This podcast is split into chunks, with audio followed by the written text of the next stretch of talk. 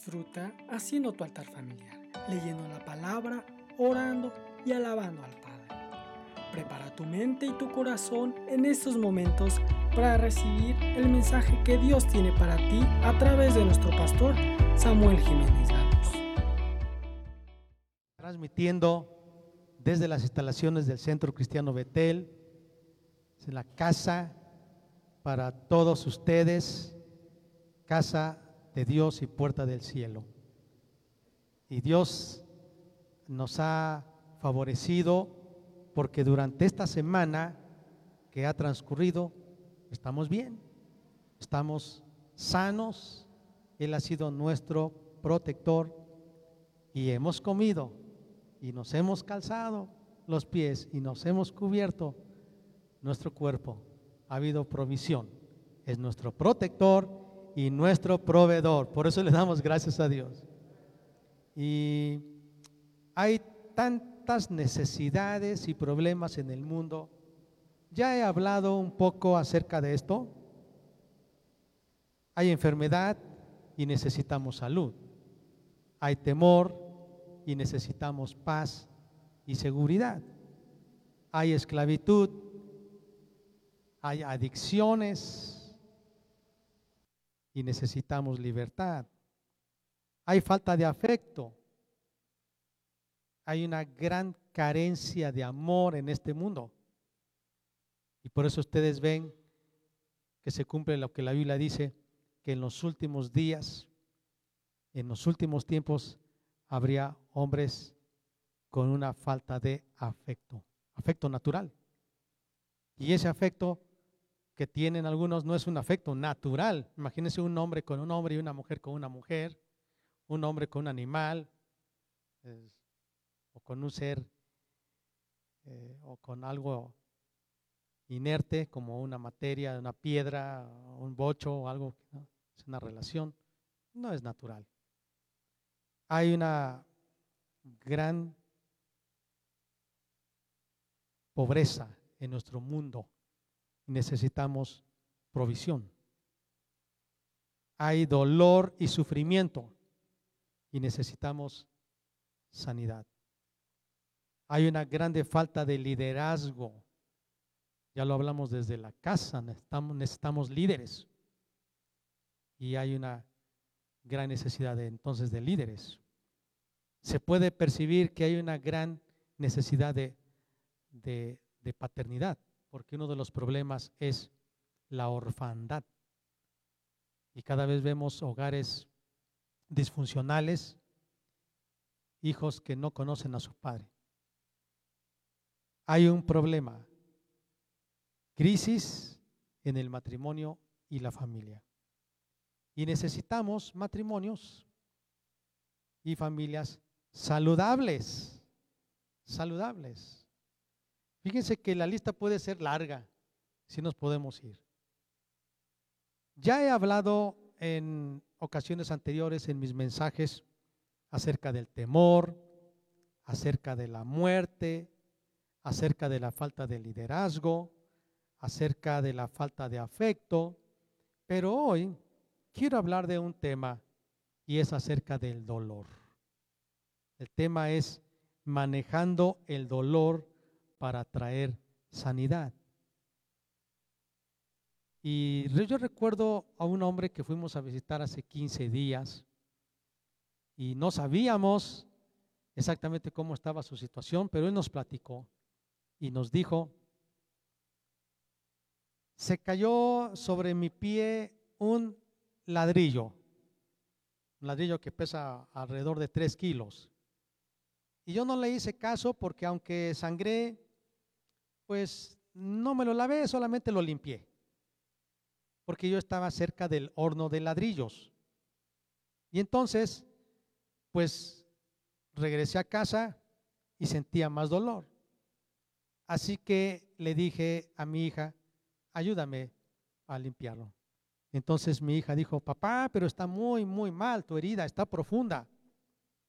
Y entonces ella empezó a presionar para sacar la sangre, el polvo, la, poco de ceniza, algo que le quedó de, ladrillo en, esa herida.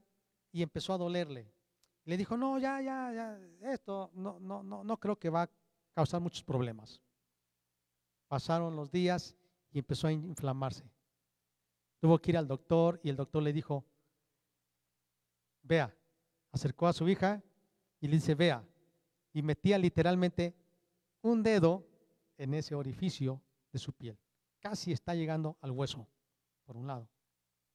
Entonces necesitamos curarlo. No, necesitamos curarlo. Dice, afortunadamente me sedó, me puso una anestesia y yo veía cómo lo tallaba, lo lavaba.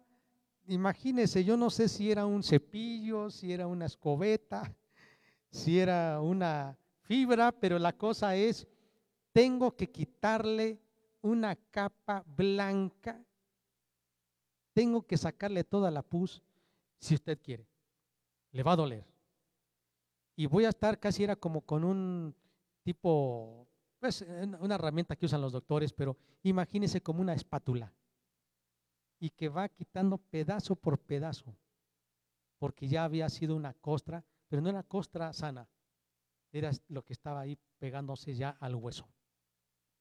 O si quiere, no hay problema, no va a sufrir, pero le vamos a quitar la pierna. Usted nos dice.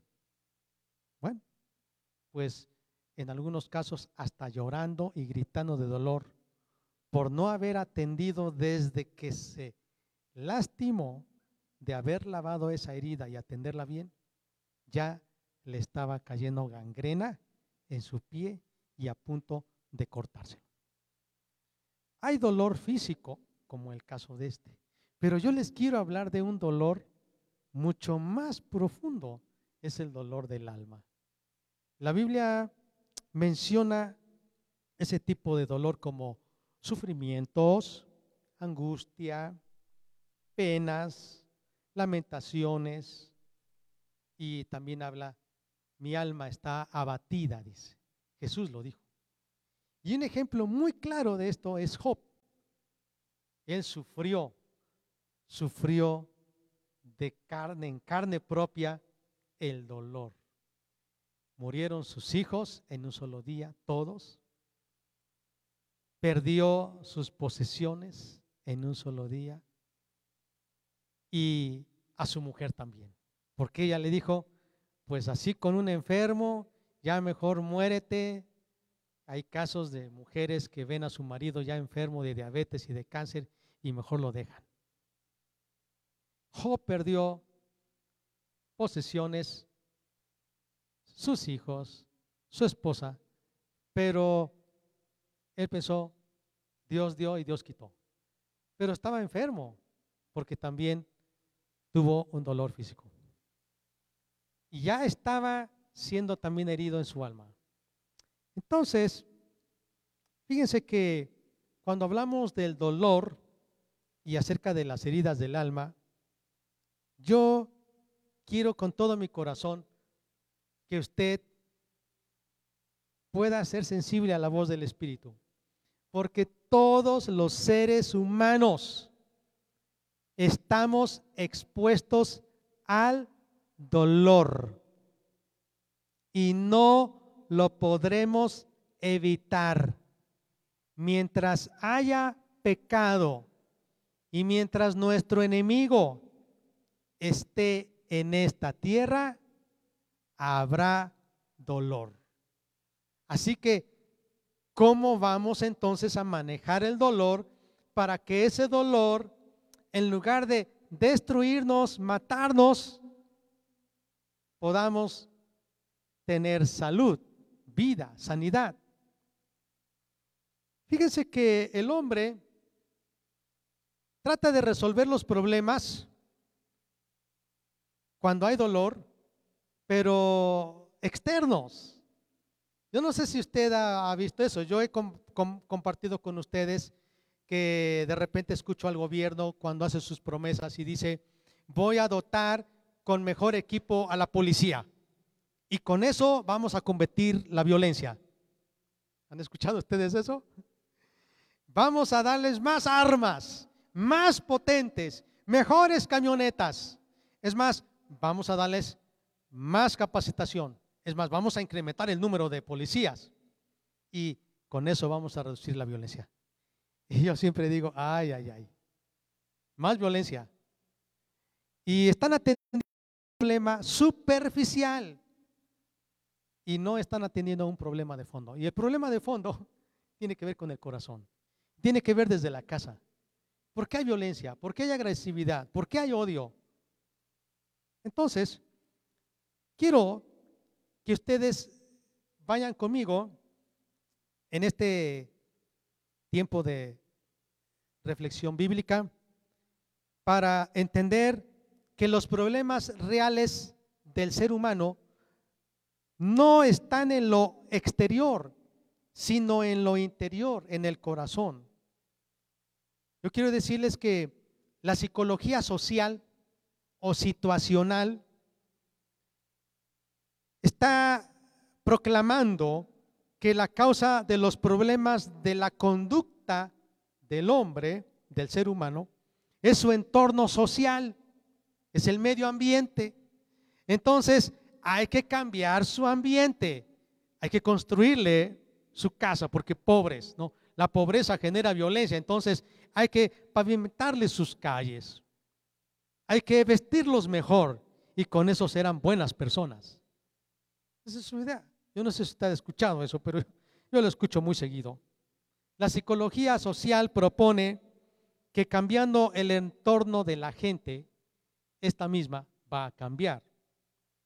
Entonces el hombre se esfuerza por tener una mejor posición económica y usa los referentes actuales de cuál es el estándar de vida y si hay que comprar un refrigerador de 50 mil, pues hay que comprarlo porque pues es lo que se está comprando, ¿no?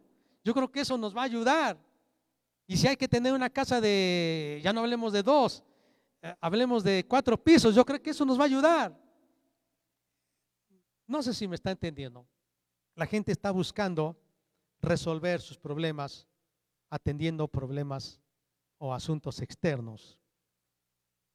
Y piensa que hará que haya menos maldad, menos dolor, menos violencia, etc. La pedagogía crítica enseña que la causa de los problemas es el gobierno. Son los servidores públicos que engañan, que roban, que mienten, que traicionan, que se sirven a sí mismos. Entonces, mueve a la gente, induce a la gente a rebelarse contra la autoridad, a derrocar la autoridad, a usurpar la autoridad. Pero no hay cambios. Le voy a decir por qué. Porque el pueblo y el gobierno es lo mismo. Entonces, el que sale del pueblo para hacer gobierno es el mismo del pueblo, con sus mismos problemas.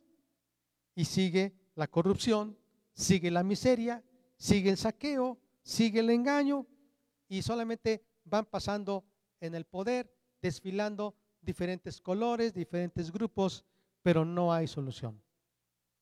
Yo no he escuchado programas en el mundo que digan, olvidémonos de atender todas las cosas superficiales y vamos a invertir trillones de dólares en sanar el corazón del mundo, en sanar el corazón de los padres, porque cuando un hijo crece herido, llega al matrimonio herido.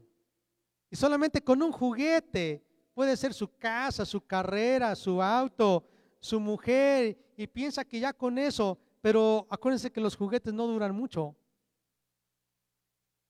se les van las emociones y vuelven a caer en el mismo pozo de la angustia.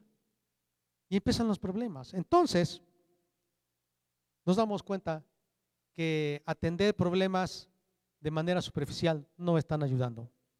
La ciencia y la tecnología, gracias a Dios, y la Biblia dice que va a crecer y ha crecido de manera exorbitante el avance de la ciencia y la tecnología, nos han ayudado Mire, por ejemplo, ahora, ustedes que nos están escuchando por, por esta transmisión en línea, en internet, estamos usando herramientas que Dios nos ha dado gracias a la tecnología y a la sabiduría que Dios le ha dado al hombre. Pero somos rebasados ante las catástrofes naturales. Somos rebasados ante la muerte, por ejemplo, ante los sismos, ante las inundaciones. ¿Qué vamos a hacer? ¿Qué podemos, entonces mi pregunta es, ¿qué podemos hacer ante tanto dolor y sufrimiento en la humanidad? ¿Cómo podemos traer sanidad a los corazones heridos y así acabar con el odio, con el temor, con la enfermedad, con la miseria y con la muerte? El dolor no se puede evitar.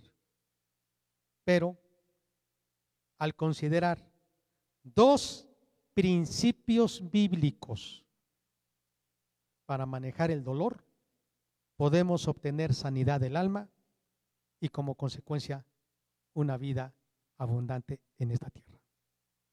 Vayamos entonces a analizar, a considerar estos dos principios de cómo manejar el dolor.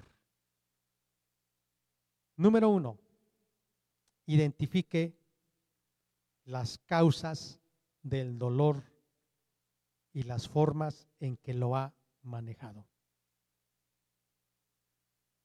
Identifique las causas del dolor. Así como estamos ahora en esta pandemia y seguidamente a través de los medios masivos de información, de comunicación, nos recuerdan cuál es la sintomatología de la enfermedad COVID-19. Bueno, yo creo que hay sintomatología que muy, muy así acertadamente nos dice, tú estás enfermo en el alma, hay dolor en tu corazón. Identifique las causas del dolor y las formas en que usted lo ha manejado, lo ha expresado. Mire, el dolor viene por el rechazo. Y el rechazo de personas cercanas a ti. Porque si tú vas al mercado y dices a la señora que vende las flores, buenos días, ceñito, y no te saluda, dices, pues, creo que no hablé fuerte o, tal vez no me escuchó o no, no sé, no sé qué pasó, pero no me interesa. Pero si tú encuentras a tu compadre que está también sentado ahí junto en el camino y tú le dices, buenos días compadre, y le hablaste fuerte y se hizo el disimulado, ya te pone a pensar. Y entonces es como si fuera un dardo y dices, ¿qué pasó? Esto me lastimó. No puede ser es mi compadre. Es más, ayer nos tomamos un cafecito. ¿Qué le pasó? ¿Hablaron algo acerca de mí que él sabe? Eh, ¿Por qué se porta así? Se duele, ¿no?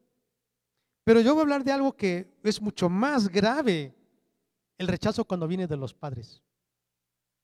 Hay historias de personas que han sido abandonadas por una enfermedad, por un defecto o por una discapacidad. Recuerdo la historia de un niño que era ciego y la señora mamá tenía que pasar todo el día cuidando a este niño invidente porque el papá tenía que salir a trabajar. Y luego el papá venía y exigía comida, exigía paseo, exigía otras cosas. Y entonces la señora dice, pues es que no puedo. Y el señor dijo, no puede ser, o este niño o yo. Ese hombre egoísta. Él también tenía su, sus mecanismos de defensa, porque también había dolor y quería saciar eh, o calmar esa dolencia, pues exigiendo todo para él. Y entonces, pues la señora un día caminando hizo que perdió a su hijo y le dice, mi hijo, quédate aquí, ahí luego llegó y nunca llegó. Afortunadamente pasó un carpintero, me acuerdo de esa historia, y vio tirado al niño llora y llora y diciéndole, ¿y, qué haces aquí? Él le dijo, es que estoy esperando a mi mamá, pero creo que mi mamá me abandonó. Este carpintero movido a misericordia lo recogió, lo llevó a su casa y le, dije, le dijo, te voy a adoptar como mi hijo. Lo tenía sentado ahí en el taller mientras este hombre trabajaba y así se la pasaba todos los días mientras este, este niño lloraba por su mamá, por su papá. Este hombre lo abrazaba y le decía, pídele a Dios que me dé dinero porque te voy a llevar a curar. Bueno, Finalmente ahorró dinero, lo llevó al doctor, a un especialista, lo operaron y afortunadamente recobró la vista. Este hombre creció, este niño creció, se hizo un joven agradecido con su, su padre ya no biológico, un padre de, de amor, de crianza. Agradecido, este hombre prosperó, terminó su carrera y un día, llegando por sorpresa, le dice a su papá, papá, permítame, le voy a vendar los ojos, a ver qué se siente caminar así ciego. Y lo llevó y le dice, ahora sí, quítese la venda y vea usted. Este carpintero era muy humilde, de condición económica, pero al ver esa casa hermosa que su hijo le había conseguido por un crédito que consiguió de, del banco, pues se puso a llorar. Y en eso pasó la mamá, casi como indigente, con un costal, recogiendo por ahí cosas, porque también este hombre no pudo sanar su corazón y abandonó a esta mujer. Y esta mujer con tanto dolor, recordando al hijo que había abandonado, sufriendo la traición de su, de su esposo y también recordando el dolor de su casa, pues se tiró, así como decimos, a la desgracia. Cuando vio a su hijo, le dice, hijo, eres tú. Y este niño le dice, ¿quién es usted? Dice, yo soy tu madre. No te acuerdas, yo soy tu madre, te reconozco, esta es la cicatriz que tú tenías. Y le dice el hijo, no sé quién es usted, perdone, no sé quién es usted. Se fue con su padre de crianza y esta mujer desconozco qué pasó con su vida. Hay mucho dolor así en la gente. Y es por el rechazo. Es por el rechazo. ¿Cuántos han escuchado que fueron abandonados, que quisieron abortarlos? eso es un dolor profundo los amigos cuando traicionan. Entonces, identifique, usted fue rechazado de un grupo social, de la familia, muchas veces por causa de amar la verdad, de vivir una vida en, en obediencia a la palabra de Dios, somos rechazados por nuestros padres, somos rechazados por nuestros amigos. Eso causa dolor. Segunda cosa, no solo es el rechazo, también es las pérdidas. Identifique si usted ha tenido pérdidas. Yo sí. Yo sí. Mire, puedo decir las que son muy ligeras, ¿no?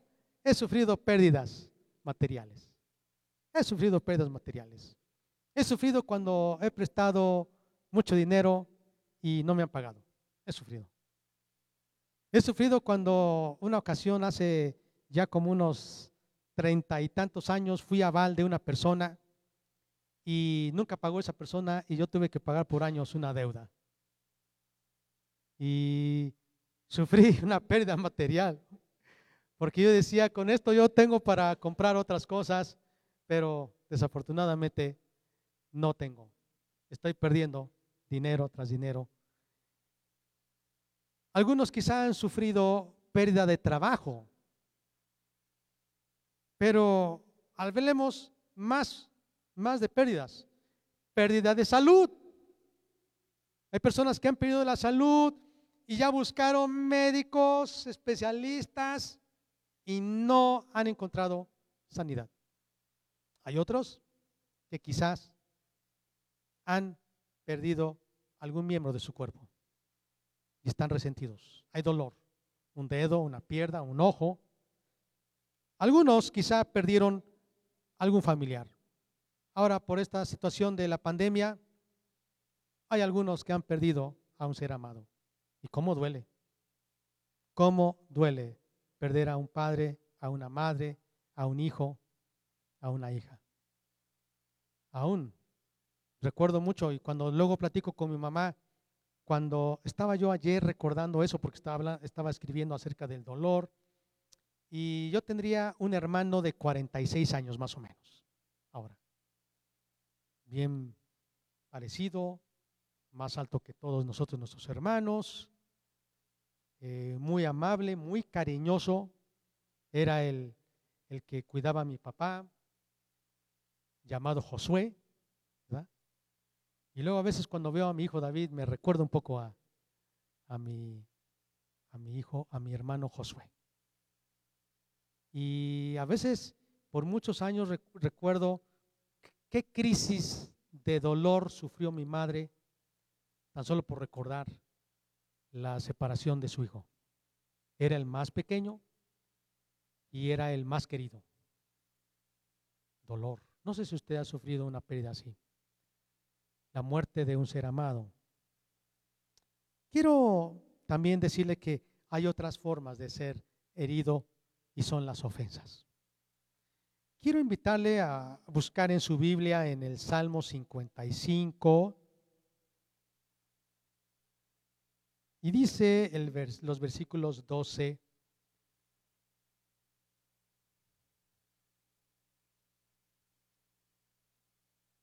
Salmo 55, 12.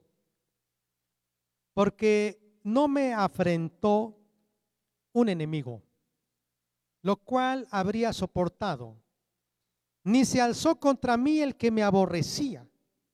Esto está escribiendo el rey David. No fue un enemigo, no fue el que me aborrecía, porque me hubiera ocultado de él, sino tú, hombre, al parecer, porque yo parecía que eras mi amigo íntimo, mi guía y mi familiar. Estaba tan lastimado, dolido o adolorido el rey David que él decía, juntos comunicábamos dulcemente los secretos, pues tú eras mi amigo íntimo, Éramos amigos, uña y uña y ¿qué dicen? Uña y carne, ¿no? Estábamos en las buenas y en las malas. Es más, íbamos a la casa de Dios, coincidíamos, éramos parte del equipo ministerial. ¿Qué pasó? Que la muerte le sorprenda. Está hablando, hay maldad en su corazón. Me traicionaste puede ser. ¿Cuántos han sufrido ese tipo de ofensas? Una sería la traición. Otra sería la difamación. Otra forma de ofensa serían las palabras hirientes. Porque muchas veces en los pleitos y discusiones familiares, conyugales, dicen, pues voy a sacar la mejor arma y no tengo un cuchillo, pero sí tengo una palabra que sé que le va a doler. Sé que esta palabra, con eso ya lo callo. Y voy a ganar la, guerra aquí de este pleito. Y pum, suelta la, la palabra. Acerca de tu cara, ¿no? Acerca de tu boca. Y sé que no te agrada, pero te voy a decir acerca de tu familia. Y voy a decir quién eres cuando estás en casa, ¿no?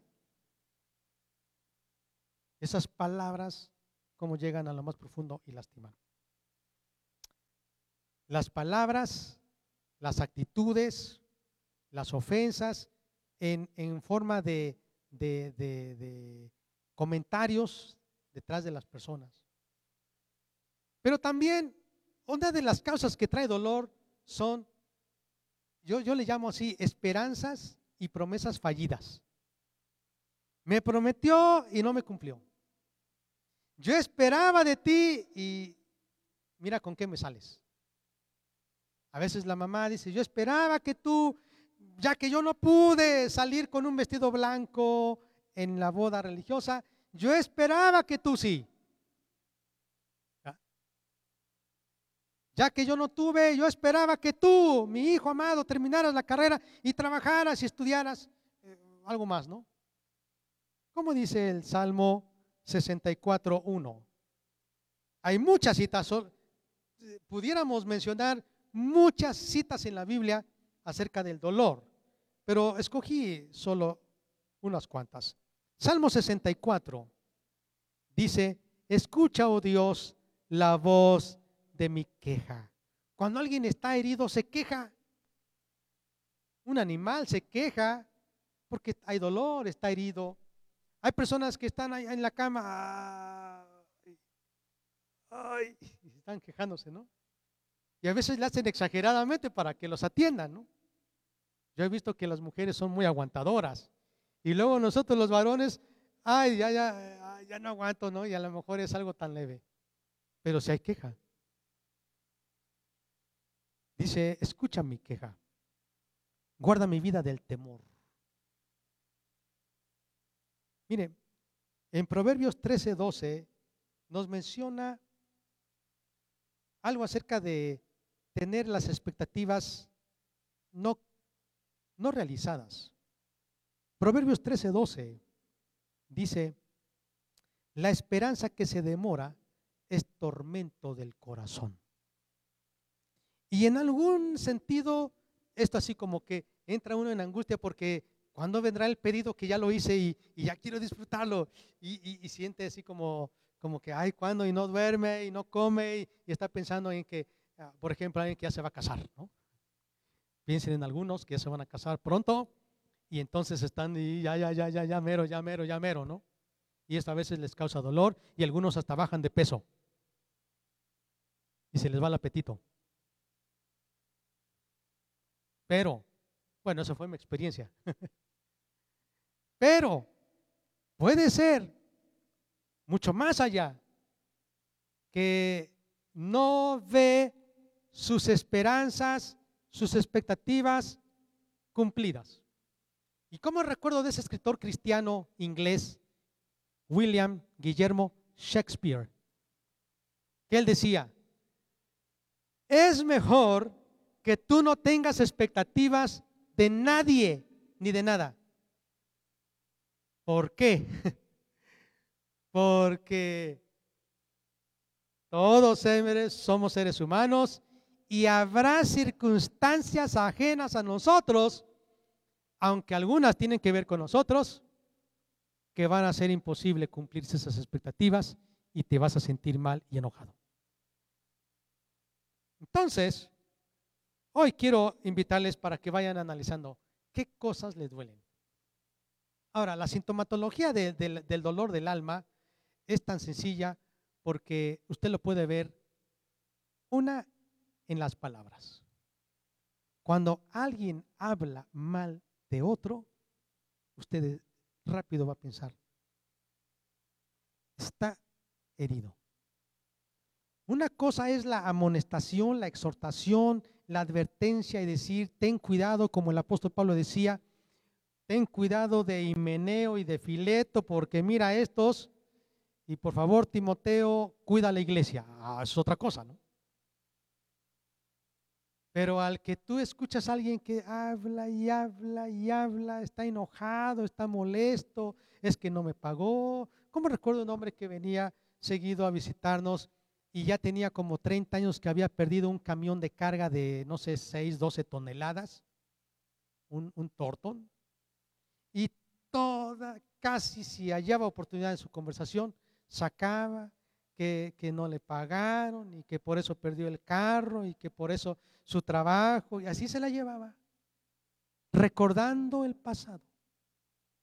Por eso hoy quiero decirle, hay personas que en sus palabras, yo digo, dime qué hablas y te diré qué tienes, qué sientes. Cuando hay crítica, básicamente cuando hay crítica destructiva, porque está buscando ganarse el partido o que la gente esté a su favor para que esté en contra de la otra persona ofensora, esa es una señal, es un síntoma de que está herida esa persona. Pero otra cosa, hay personas que no hablan, pero sus actitudes expresan a viva voz, ¿no? que está con un corazón adolorido, que hay dolor. Y una actitud así tan sencilla sería el aislamiento. Se aleja. Algunos dicen, ya no voy a ir a la reunión. Es que no siento, Es, que ahí me duele. Otros, no quiero estar en la fiesta porque ahí voy a ver a alguien y no quiero estar. Otros, me quiero ir a China para que nadie me vea. Otros, me quiero ir definitivamente de este mundo, me quiero separar. Otros quizá en otra forma de actitud es la defensa, mecanismos de defensa. Cuando alguien dice que critica, es porque él tiene un sentimiento de baja autoestima y esa baja autoestima es porque hay dolor. Por eso critica. Esto está relacionado. Fíjense, muchas cosas van relacionadas con el dolor, con asuntos del corazón, no con asuntos del medio ambiente. Así que las personas en sus actitudes generan mecanismos de defensa, proyecciones, negación. Dice, no, no estoy bien, no, todo bien, no, no me dolió, todo bien, aunque de repente, como alguien que de repente se cae y se levanta y le dicen al chiquito, ¿te dolió? Y está enfrente de todas las niñas y dice, eh, no, me dolió, eh, estoy bien, ¿no? Y ya después que se mete a su casa empieza a llorar y empieza a sobarse porque dice que le duele, ¿no? La negación. Trata de negarlo y dice, no importa. Dice, no, yo quiero mucho a mi papá, pero por dentro sabe que no lo quiere. Dice, mi madre querida, mi madre adorada, pero la verdad es que tiene un gran resentimiento de su madre. Hay personas que buscan también otro tipo de escapatorias, las drogas, el trabajo, y dicen, pues me trataron muy mal, pero yo quiero demostrar con el trabajo que soy mejor y se van todo el día al trabajo. Están todo el día en el deporte, en un pasatiempo. ¿Cómo veía yo a algunos alumnos, exalumnos míos, y así veo a los jóvenes, que los veía yo a veces parado así en la cancha, allí en el, en el plantel, dando clases en el colegio de bachilleres. Y yo veía y decía, estos jóvenes juegan la pelota, ríen, hacen bromas, se empujan, eh, etcétera, etcétera, pero cuando están solos, me gustaría saber qué hay en su corazón, porque no quieren llegar a su casa. Llegan a su casa, comen y se van y dicen es que me dejaron tarea.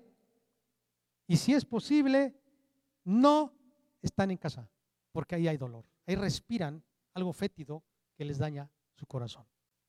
Así que, identifique. Segundo principio, es tan sencillo. Permita que el dolor lo lleve a la sanidad y restauración en Cristo. Es decir, acéptelo. Reconozca que hay dolor. Hay personas que se dan cuenta que hirieron a alguien. A mí me ha pasado, voy con alguien y le digo, me di cuenta que te ofendí, perdóname. ¿Tú?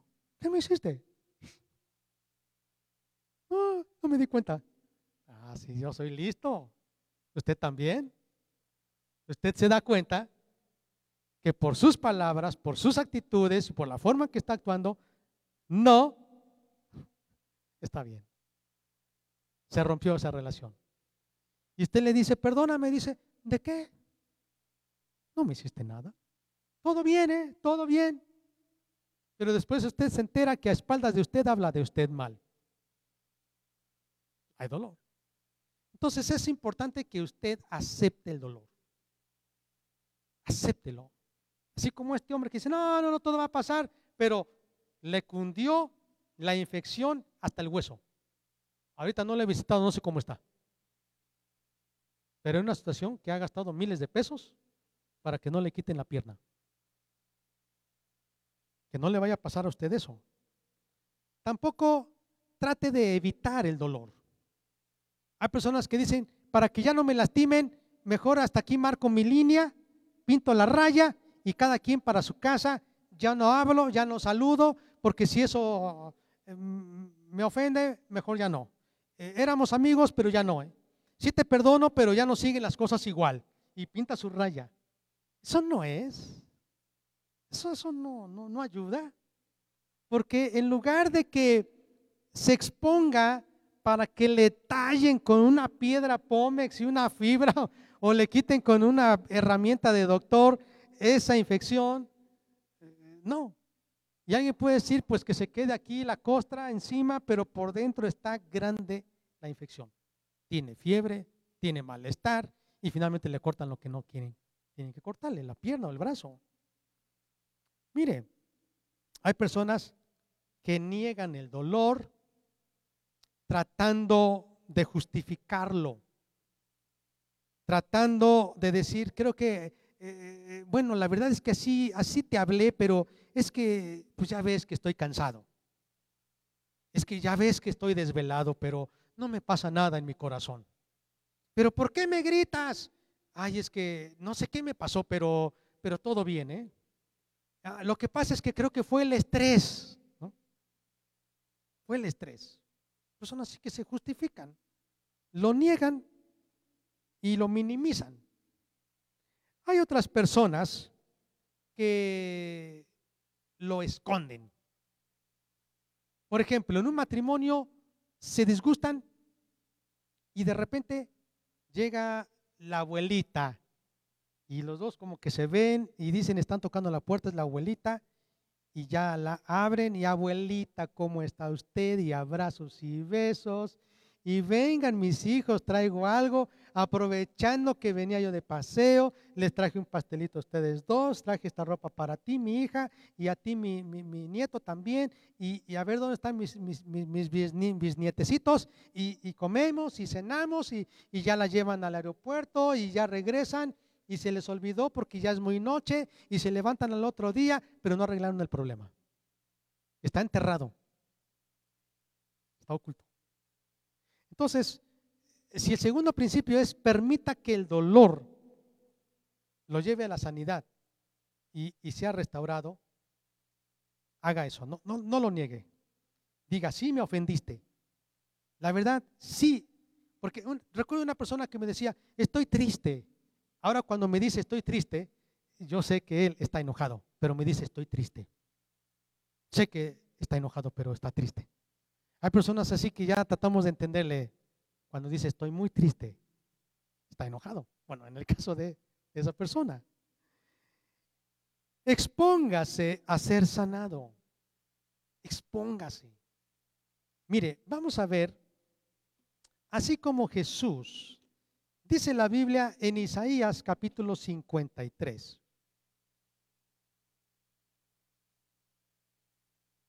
Tal vez usted va a decir, bueno, ¿cómo está eso? Dice el versículo 3 de Isaías 53. ¿Quién no ha sufrido como yo, dice Jesús? Despreciado y desechado entre los hombres.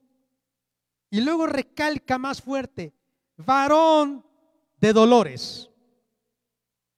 Tengo experiencia en angustias, aflicciones, quebrantos. Muchos escondieron su rostro de mí. Me menospreciaron. No me estimaron. Hay personas que dicen, cuando estuve pobre me, me despreciaron. Ahora que tengo dinero sí me buscan.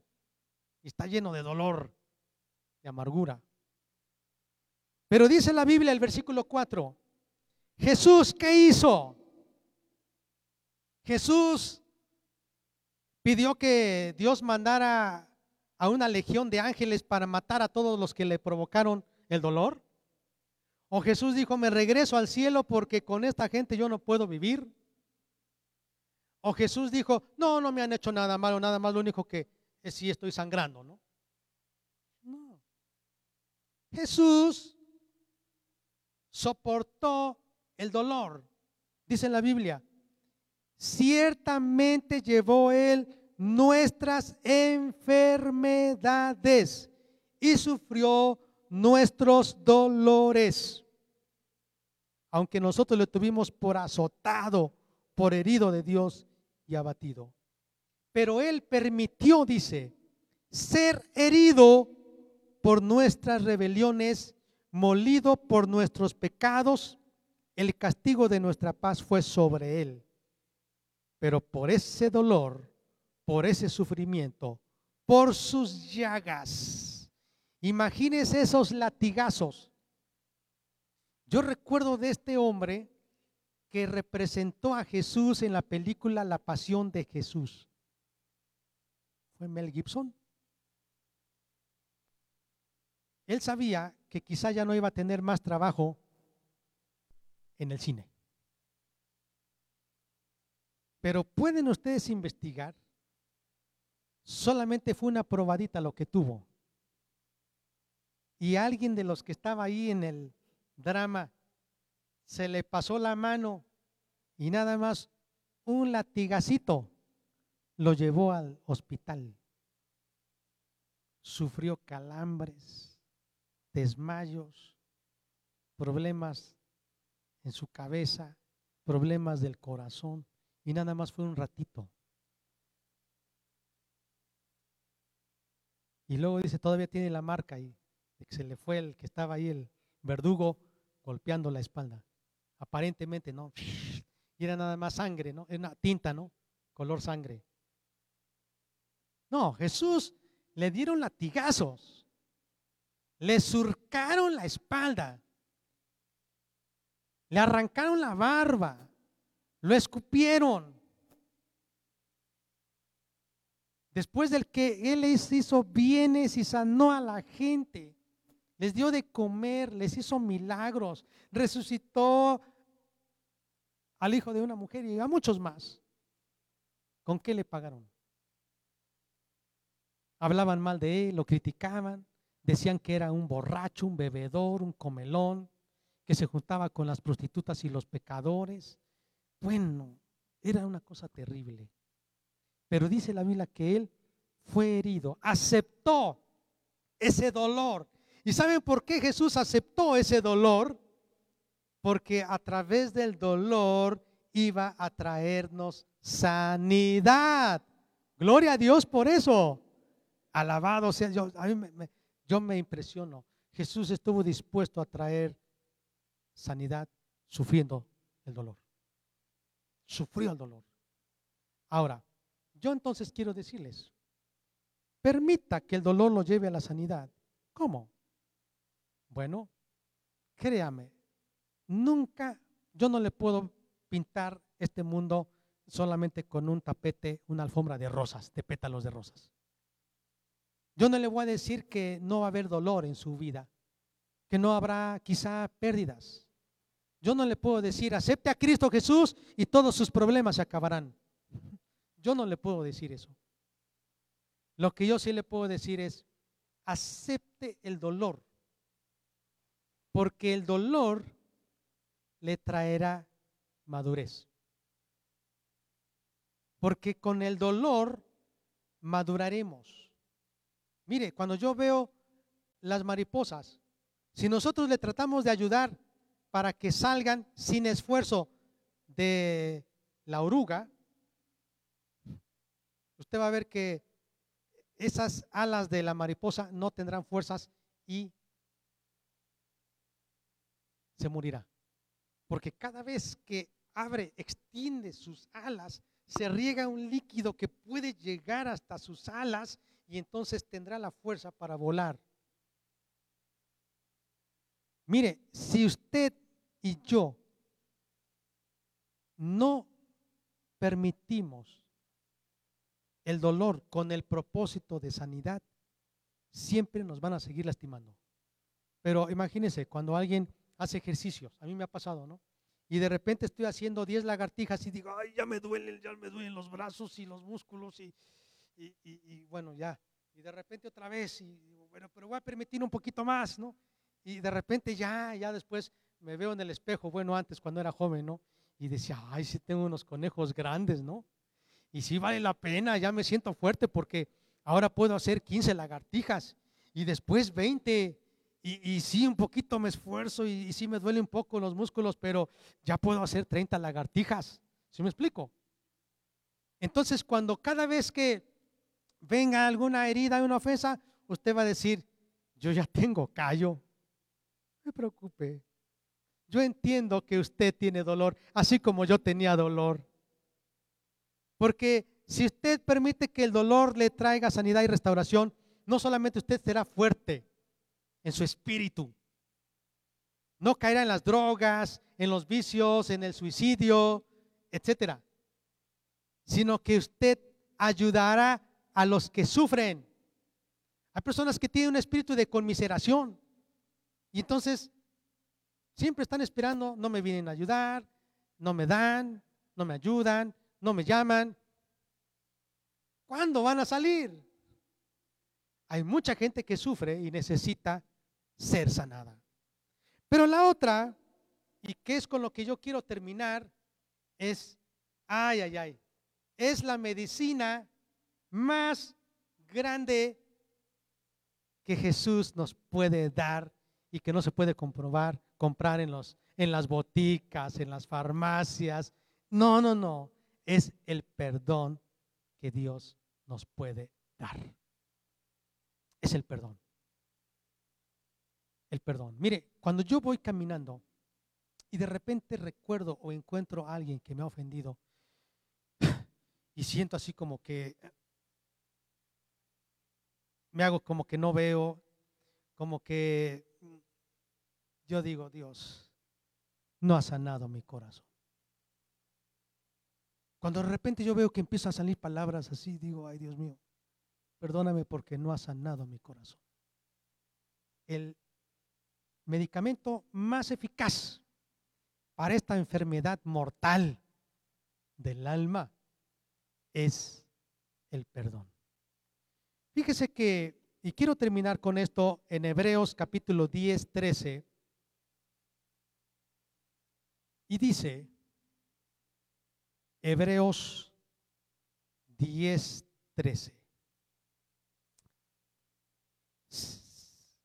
Dice,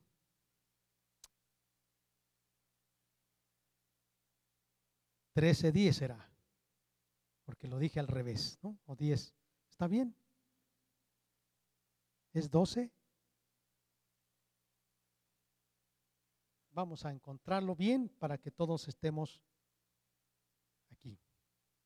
Dice Hebreos 10, si es 10, vamos a ver porque ya perdí un poco esta cita pero habla acerca de la amargura en el corazón. Es 12, 15. ¿Ok? Hebreos 12, 15. Mirad bien que no sea que alguno deje de alcanzar la gracia de Dios, que brotando alguna raíz de amargura os estorbe y por ella muchos sean contaminados. Mire, le voy a decir cómo es el proceso para llegar a la muerte del corazón.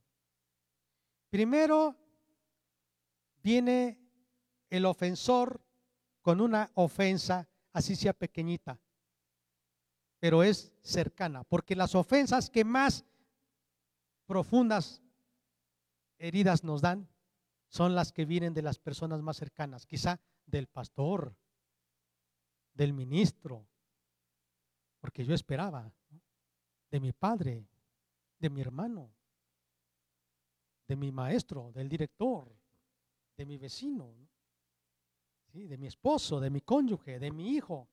Esas heridas. Entonces, la ofensa produce una herida. Esa herida produce un resentimiento, le llamo dolor. Ese resentimiento es de que me dolió, pero espero que ya. Pero si no se cura, viene la amargura. Y la amargura es, amanece, anochece, come, cena, viaja y cada vez que ve la imagen, la fotografía, escucha el nombre de la persona, siente dolor. Se quiere aislar o empieza a agredir, empieza a defenderse, empieza con actitudes y dicen, este está lastimado. Después de la amargura, entonces viene un pensamiento de odio. Ya no lo quiero. Lo amaba, pero ya no. Si era mi amigo, pero ya no. Mis respetos, pero ahora ya no. Entonces empieza odio. ¿Y cómo lo manifiesta? Con agresividad. El hijo que está lastimado de sus padres se empieza a rebelar, les empieza a alzar la voz, a contestarles mal. La esposa ya no tolera y entonces empieza también a contestarle, a agredirle al marido o viceversa. Entonces ya hay violencia, hay odio. Y después de eso empiezan los pensamientos de venganza. Y la venganza es, así como me hizo, le voy a hacer. Así como me gritó, le voy a gritar. Y más para que le duela. Y otra, no solamente eso. Bueno, quizá lo que más le va a doler es que ya no me vea en casa.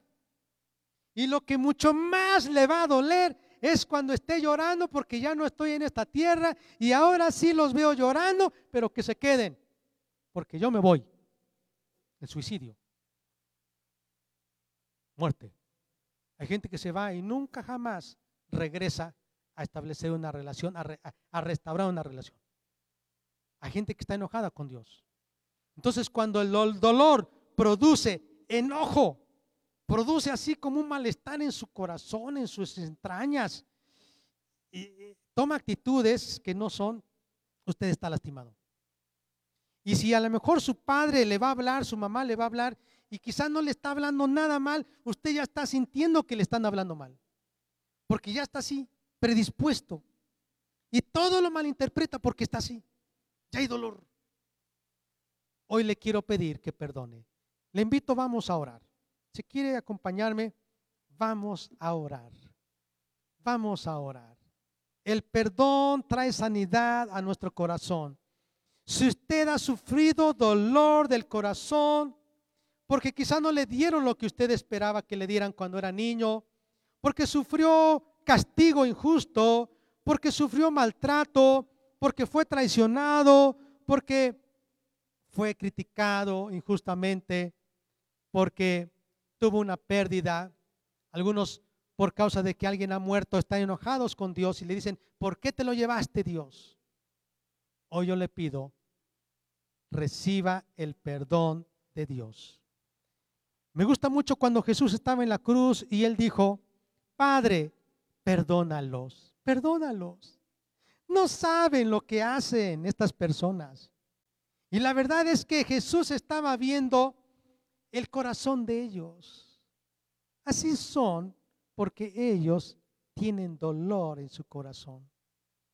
Así actúan porque ellos no son sanos. A eso vino Jesús, a sanar corazones.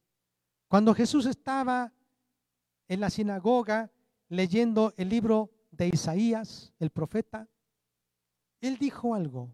El Espíritu del Señor está sobre mí porque me ha enviado a sanar, a vendar los corazones. Si tuviéramos en este mundo corazones saludables, sería diferente este mundo. No habría envidias, no habría egoísmo, no habría violencia, no habría rebeldía, no habría ni siquiera adulterios, inmoralidad. Eso vino Jesús. Amado Padre que estás en los cielos, en este momento estamos aquí delante de tu presencia. Oh Dios, cuántas veces hemos evitado el dolor al enterrarlo, al negarlo, al justificarlo, al minimizarlo. Pero cuando vemos en nuestras actitudes, en nuestras palabras, en nuestra conducta, aún en nuestros pensamientos, que algo está mal con la gente, con nuestros seres amados, que nos estamos aislando, algo está carcomiendo nuestro corazón, estamos infectados. Padre, yo te pido que sane nuestro corazón. Hay personas que solamente dicen lo siento y no piden perdón. Hay personas que dicen discúlpame, pero no las exponen a ser perdonadas.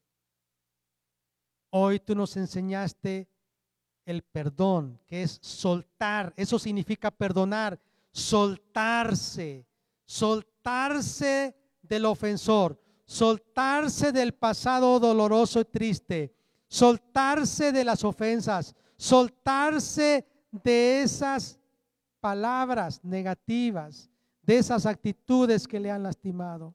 Venga Jesús, Jesús lo entiende. Él lo puede consolar porque Él sufrió como usted el dolor, sufrió el rechazo, sufrió las heridas, el menosprecio, sufrió la pérdida de sus amigos, algunos, como Judas quien lo traicionó. Venga Jesús, Él lo puede perdonar. Él le puede sanar su corazón y le puede ayudar para que usted ayude a otros. Viva una vida libre en Cristo. Yo quiero que usted repita conmigo. Vamos. Dios, consolador, sanador, vengo ante ti reconociendo que no puedo evitar el dolor, pero sí puedo evitar que haya enojo, resentimiento y amargura por el dolor. Vengo ante ti para decirte, sana mi corazón, sana mis heridas, sana mis heridas las más profundas de mi ser, aquellas que experimenté cuando fui un niño, aun cuando fui un bebé, aquellas que he experimentado en el transcurso de mi caminar sobre esta tierra. Sana mis heridas, Jesús. A eso fuiste enviado por el Padre, por tus heridas, por tus llagas. Yo seré sanado. Escúcheme bien. Si usted ya aceptó a Jesucristo como su Salvador, usted tiene la oportunidad de venir a Él y decirle, sáname si todavía hay algo en mi matrimonio, en mi familia, con mis amigos. No sé. Pero si usted no ha entregado su vida a Cristo, créame, Él es la solución. Y mire, Él es un Cristo viviente para sanar un mundo moribundo. Repita conmigo si usted no ha aceptado a Cristo. Jesucristo, tú llevaste todos mis pecados, mis heridas, mis dolores, mis maldiciones, mis enfermedades, mi pecado, mi iniquidad en tu cuerpo.